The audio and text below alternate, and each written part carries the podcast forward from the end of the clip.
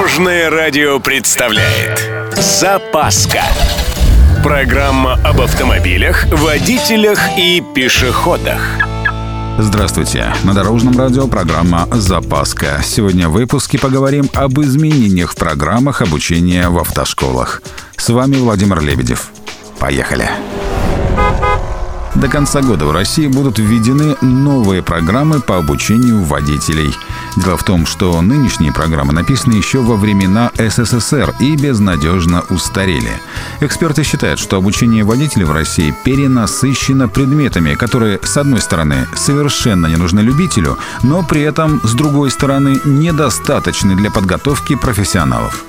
Если короче, то старые программы зациклены на ПДД, а по новым водители будут учить не рисковать на дорогах, принимать быстрые и верные решения на скоростных шоссе. Что интересно, обновленных программ пока и близко нет. Ближе к концу июня правительство только объявит конкурс на поиск автора.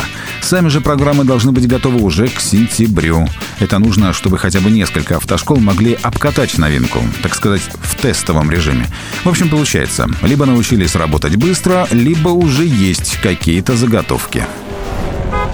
И напоследок, контролировать исполнение новых программ будет Рособорнадзор. Если окажется, что школа не справляется, у нее могут отозвать лицензию. Но тут тоже все просто. Таким образом, хотят вытеснить с рынка левые школы, которые занимаются только продажей сертификатов, а не обучением. Их количество, по некоторым данным, сократится с 8 до 4 тысяч. В общем, выглядит все довольно прилично. Как получится на самом деле, посмотрим.